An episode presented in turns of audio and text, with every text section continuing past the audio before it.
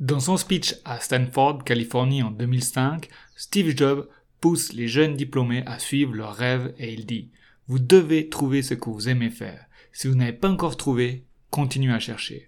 L'interprétation de la majorité des gens sur les réseaux sociaux a été Faites ce qui vous passionne et vous réussirez comme Steve Jobs l'a fait. Cependant, ce n'est pas seulement un concept vague, mais en plus c'est un des pires conseils que l'on peut donner à quelqu'un qui cherche sa voie. Dans cet épisode, nous verrons pourquoi? Bienvenue dans le podcast Méditaneo. Vous êtes stressé, frustré et vous voulez un job qui vous fera attendre le lundi matin avec impatience? Vous pensez que ce job n'existe pas, mais rassurez-vous, il existe et je vais vous montrer comment y arriver, comment exprimer votre talent dans votre job en toute sérénité. Une petite annonce avant euh, de commencer avec le podcast, euh, je suis à la recherche de deux choses. De, premièrement, de gens que vous connaissez peut-être, qui sont passionnés par leur travail, qui ont un parcours un peu atypique. C'est pour pouvoir les interviewer et pour pouvoir faire partager leur expérience avec vous à travers ce podcast. La deuxième chose, c'est si vous avez des questions, n'hésitez pas à me contacter. Donc si vous avez des questions à propos de comment pouvoir exprimer euh, votre talent dans votre job, comment trouver le job qui va vous passionner, n'hésitez pas à me contacter euh, à travers euh. Vous pouvez me les envoyer par email et je les passerai ensuite au prochain podcast et essayerai d'y répondre. Je vous remercie et sans plus attendre le nouvel épisode. En 2005, Steve Jobs prononce ces paroles. Il est devant des milliers de diplômés à Stanford.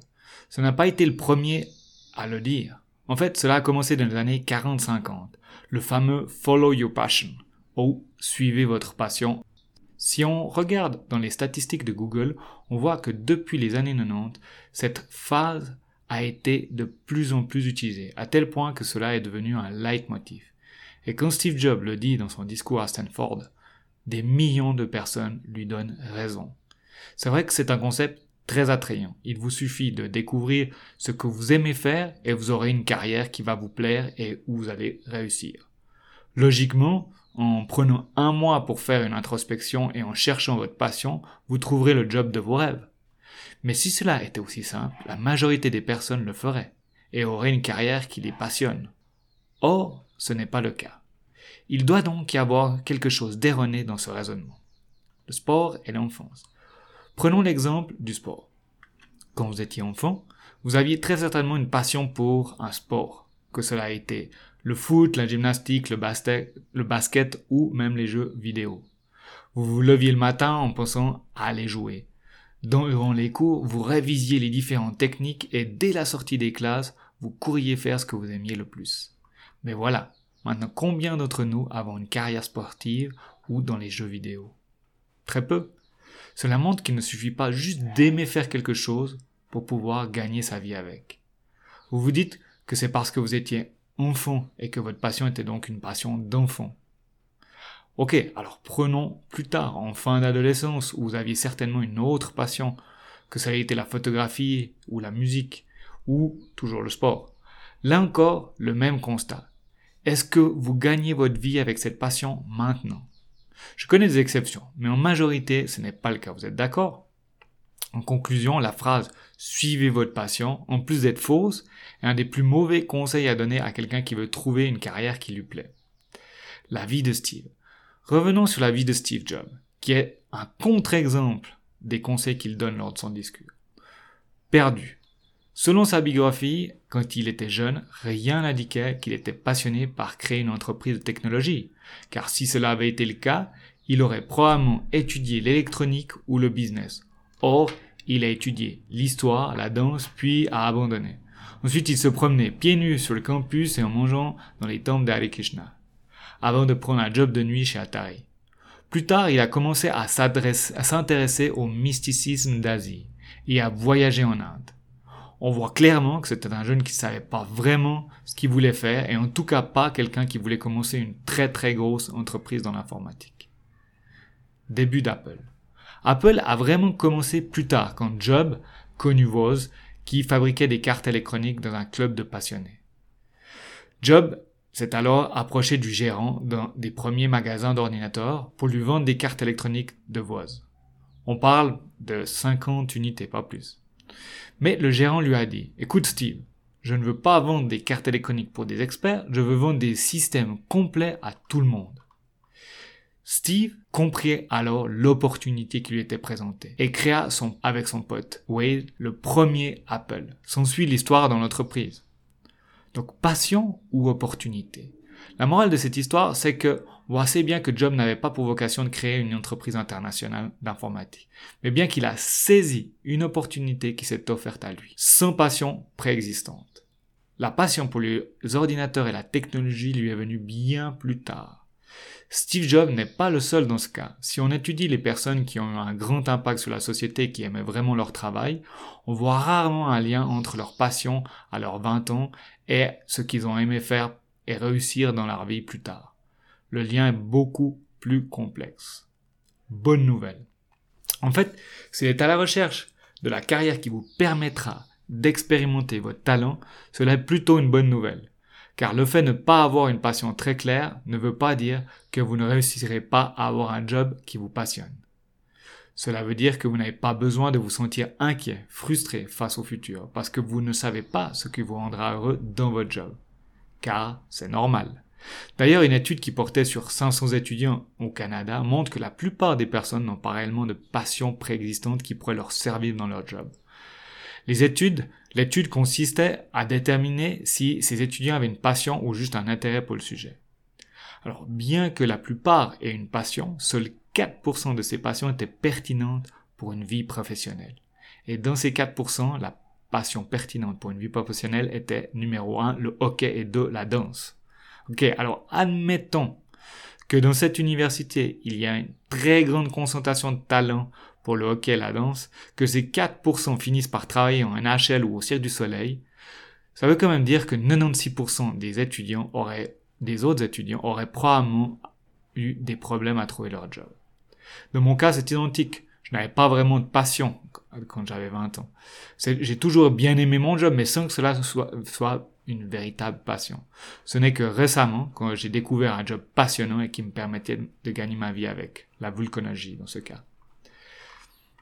Pour terminer d'enfoncer le clou, le bonheur au travail est un sujet extrêmement bien étudié par les scientifiques. Et aucune étude que je connaisse ne montre une claire corrélation entre une passion préexistence et une vie professionnelle accomplie.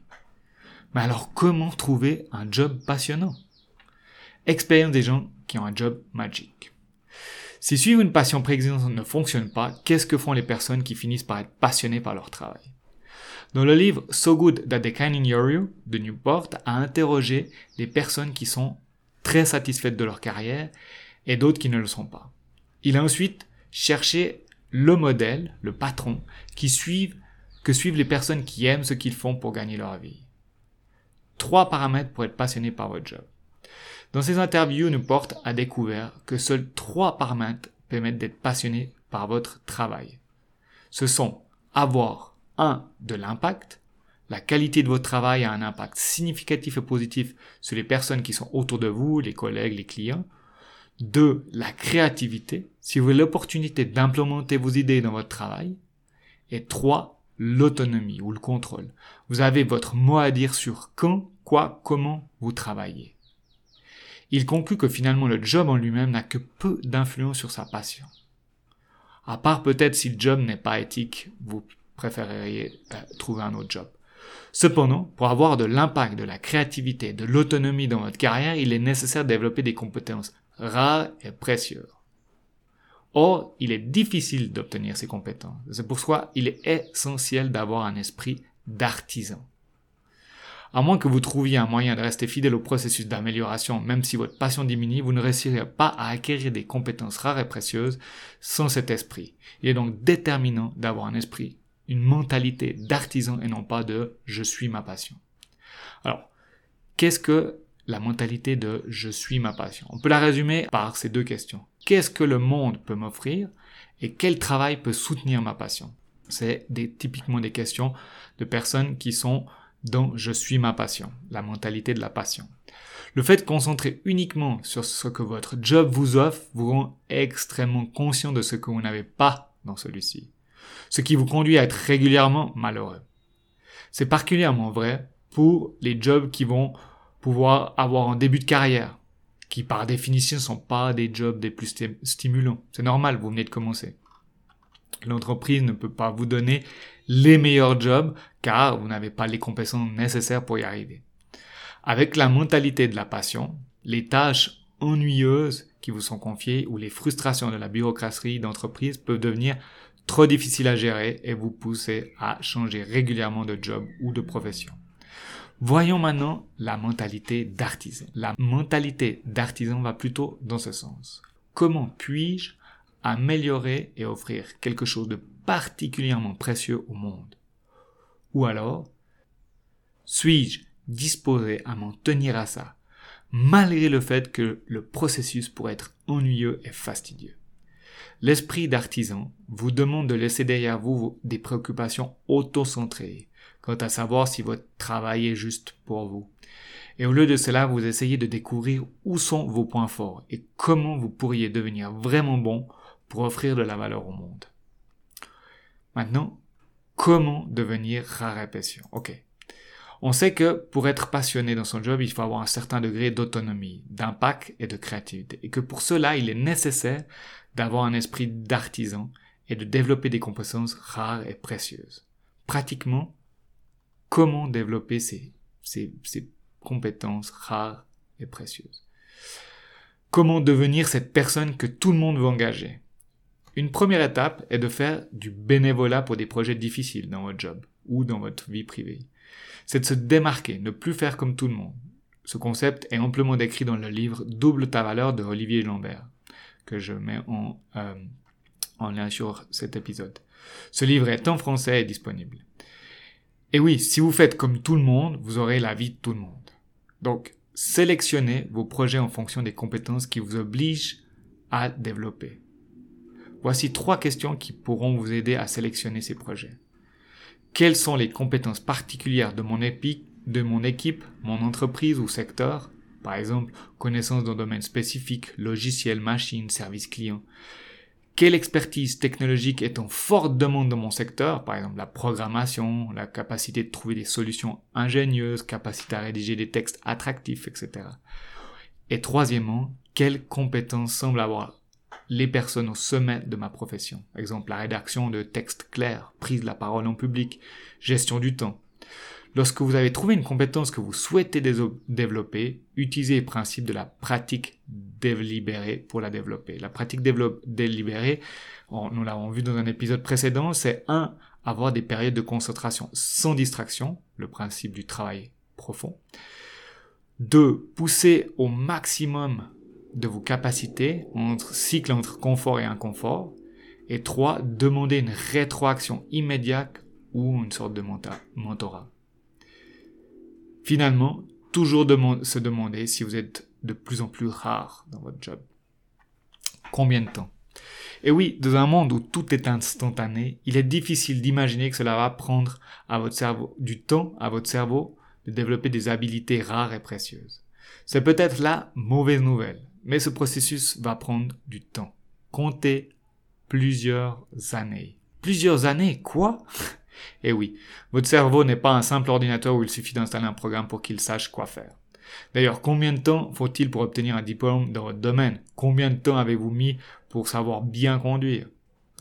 Mais rassurez-vous, si vous cultivez un esprit d'artisan, où vous vous concentrez sur chaque étape de l'apprentissage et non pas sur l'objectif final, vous verrez tous les jours vos progrès. Ces années passeront très rapidement, ne vous faites pas de soucis. Alors, passion ou artisan? Revenons à la vie de Steve Jobs. À la fin de son adolescence, Steve Jobs n'avait pas vraiment de compétences pour les ordinateurs. Même quand il a, mais quand il a vu l'opportunité, il a foncé.